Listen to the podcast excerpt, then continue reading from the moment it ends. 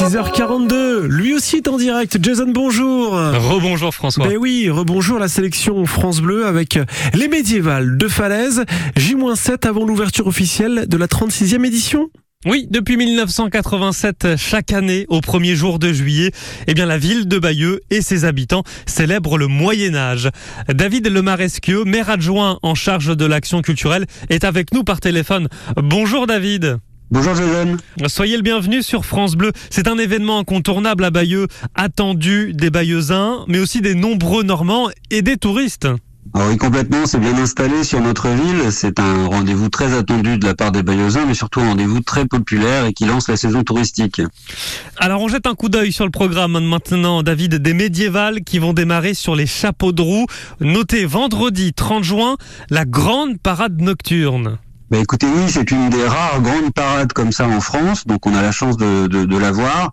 Une parade organisée à 22h30, donc un tout petit peu plus tard que d'habitude, parce que chaque année on change le thème de nos médiévales pour que ça se renouvelle. Donc le thème du feu cette année. Donc on va vraiment avoir 500 participants qui, qui paradent avec des, des chassiers, des acrobates, des gens euh, en armes, euh, des artistes de la musique. Et ça va être un, un, un très très bon moment. Voilà, rendez-vous vendredi prochain à Bayeux, place Saint-Patrice, pour le départ de la grande parade nocturne. C'est à 22h30, direction l'hôtel de ville avec euh, le feu, vous l'avez dit, le thème de cette 36e édition. Euh, l'événement dure trois jours, donc vendredi, samedi et dimanche de la semaine prochaine, avec des spectacles de rue, il y aura des concerts, des ateliers sur le thème du Moyen-Âge. C'est un événement qui rassemble David Lemaresque. On y va en famille. C'est ça, c'est tellement une joie pour nous de voir autant de familles venir. L'année dernière, on a eu beau temps, il y avait 60 000 personnes. Euh, tout le monde y trouve son compte, puisqu'il y a à la fois les amoureux d'histoire, il y a les campements de reconstituteurs, donc on a euh, cette année sur le thème du verre, sur le thème de la poterie, euh, la forge, etc. Vraiment des reconstituteurs. On a une approche plus ludique avec les enfants, des jeux en bois, des maquettes. Euh, on a même un manège à propulsion parentale. Alors pour expliquer, c'est un manège pour les enfants avec les parents qui doivent actionner le bras d'un pressoir.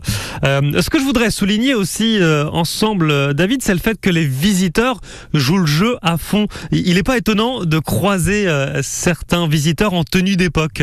C'est ça. Alors, ce qui est formidable, c'est que d'année en année, on a de plus en plus de public qui se costume.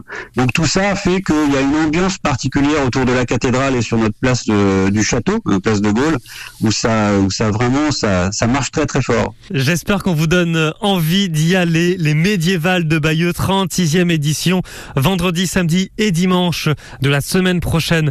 Merci beaucoup, David Lemaresque, d'avoir été avec nous. Merci beaucoup. À bientôt. Au revoir. Voilà, on a hâte d'y être. On vous fera vivre cet événement, bien sûr. Et rendez-vous pour consulter la programmation sur le site lesmédiévales.bayeux.fr. Dans 30 secondes, on ouvre la